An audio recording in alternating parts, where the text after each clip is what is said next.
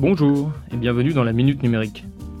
Aujourd'hui, nous allons découvrir UPDF, l'outil sécurisé de modification de fichiers PDF.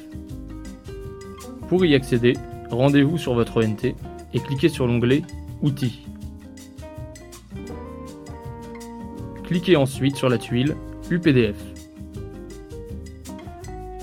Vous arrivez sur l'interface de l'outil.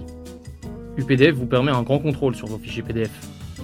Vous pouvez fusionner plusieurs PDF en un seul, extraire certaines pages d'un document, transformer les pages d'un PDF en images, extraire les images présentes dans un PDF, effectuer des rotations de pages et compresser vos documents.